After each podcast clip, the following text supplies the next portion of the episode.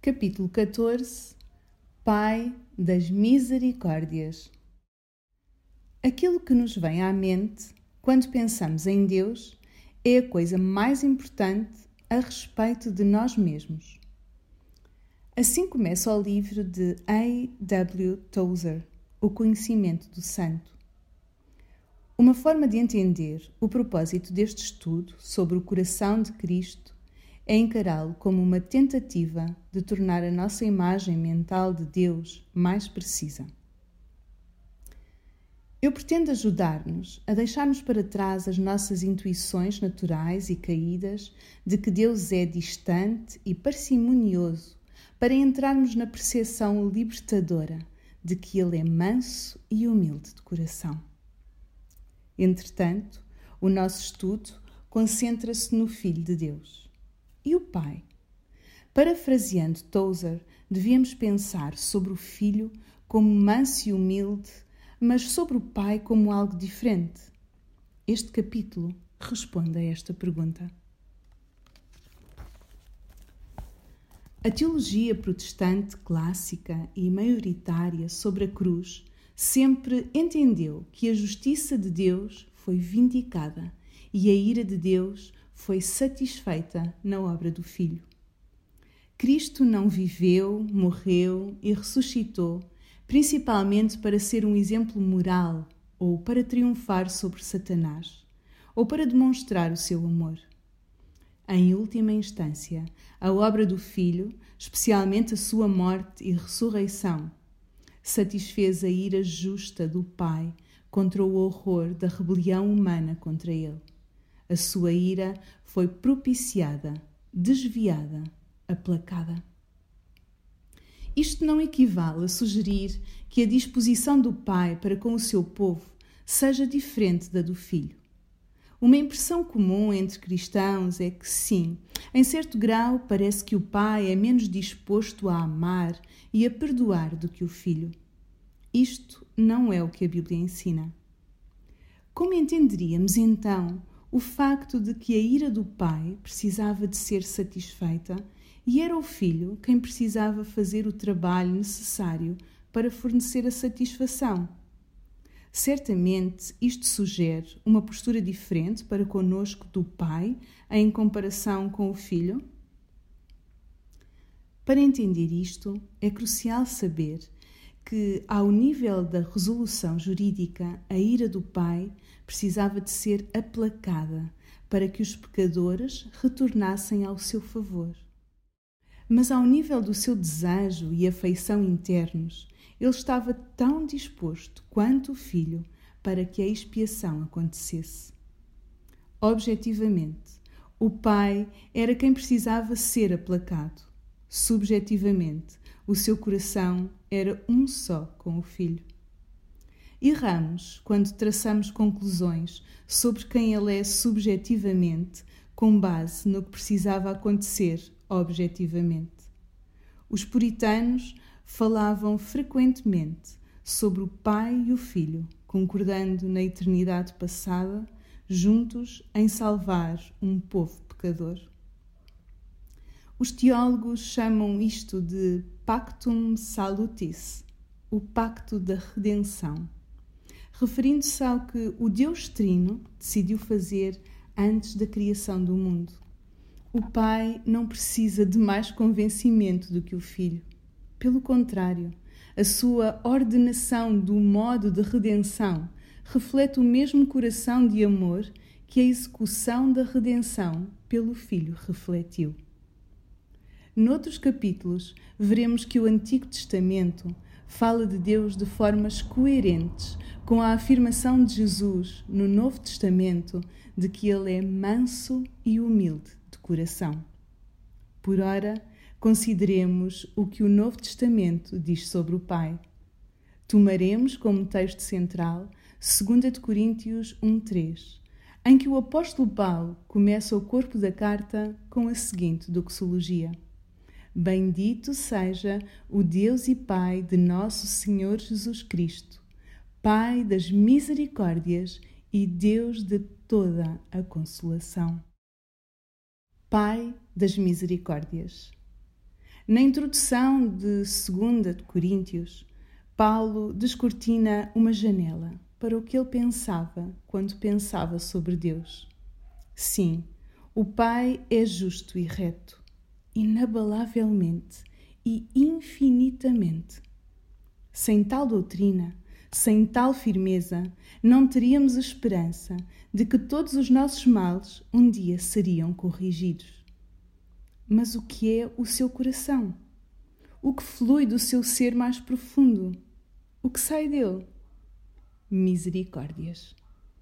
Ele é o Pai das misericórdias. Assim como um pai gera filhos que o refletem, o Pai Divino gera misericórdias que o refletem. Há uma semelhança familiar entre o Pai e a misericórdia. Ele é mais pai das misericórdias do que Satanás é considerado pai do pecado. A palavra misericórdias, oikteirmon, ocorre somente cinco vezes no Novo Testamento. Uma delas é Tiago 5,11, em que se dá um paralelismo sinonímico com a compaixão divina.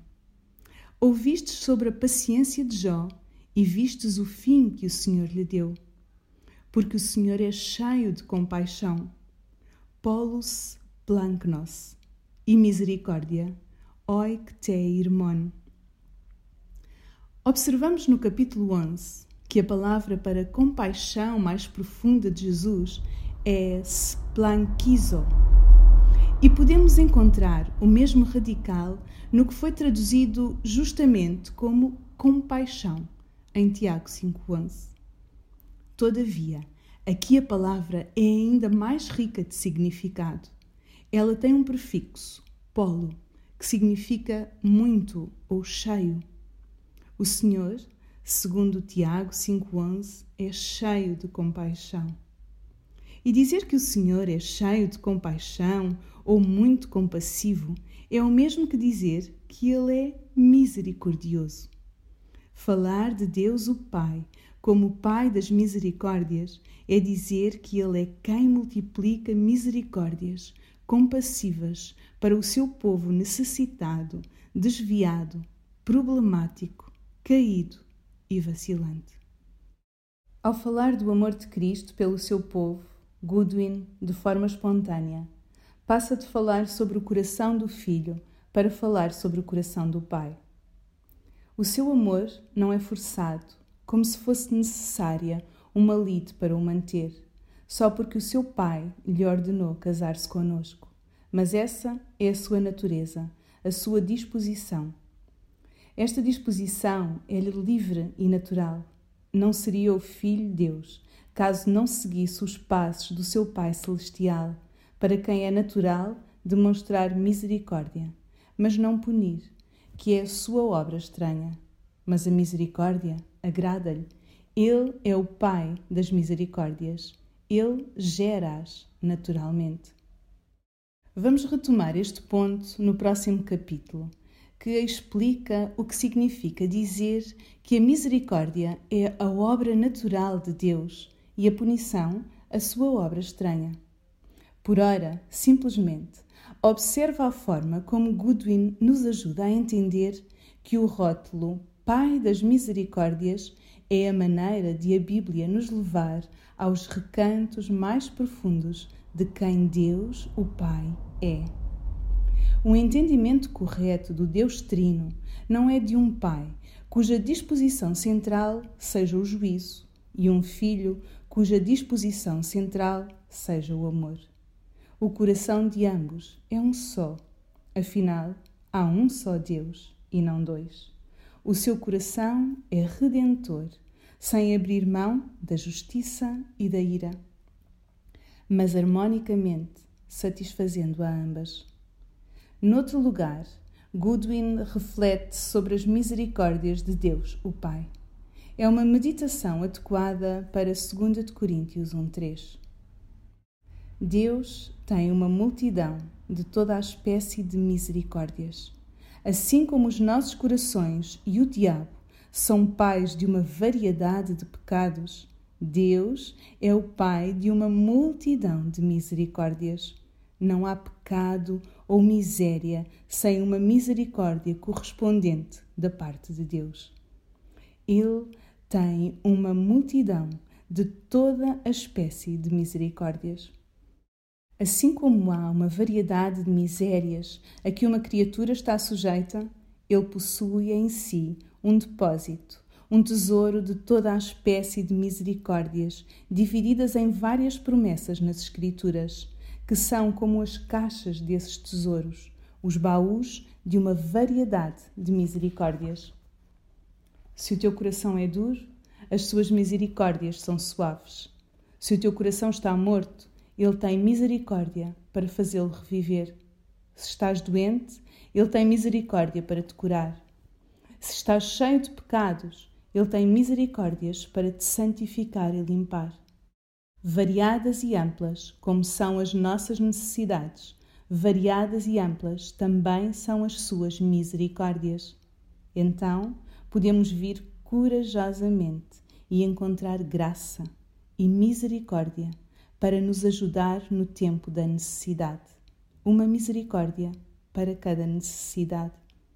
Todas as misericórdias que estão no seu coração foram transplantadas em diversos solos no Jardim das Promessas, onde crescem em abundante variedade, cada uma adequada para a variedade de doenças da alma. O que deveria vir à nossa mente quando pensamos sobre Deus? O Deus Trino é três em um, uma fonte de misericórdias sem fim, estendendo-se, encontrando e providenciando abundantemente em todas as nossas necessidades, fracassos e desvios. Ele é assim, o Pai tanto quanto o Filho, o Filho tanto quanto o Pai. Além do que podemos saber em dado momento, o terno cuidado do Pai envolve-nos com a sua gentileza insistente, governando docemente os mínimos detalhes da nossa vida. Ele soberanamente ordena o ângulo peculiar em que a folha cai, flutuando da árvore, e a brisa que a soltou. E ele, soberanamente, ordena a bomba que mentes malignas detonam. Porém, o que permeia, subjaz e abastece tudo isto que inunda as nossas vidas, do menor ao maior, é o coração do Pai. Quem é Deus o Pai? Só isto, o nosso Pai. Talvez alguns de nós tenhamos tido ótimos pais nesta vida. Outros fomos terrivelmente maltratados ou até abandonados. De qualquer modo, o bem dos nossos pais terrenos é um sinal tênue da verdadeira bondade do nosso Pai Celestial. E o mal dos nossos pais terrenos é o negativo da fotografia de quem o nosso Pai Celestial realmente é. Ele é o Pai, de quem todo o Pai humano é a sombra. Em João 14, Filipe pede para que Jesus mostre o Pai aos discípulos. Jesus responde: Filipe, há tanto tempo estou convosco e ainda não me conheces? Quem vê a mim, vê o Pai. Como podes dizer, mostra-nos o Pai?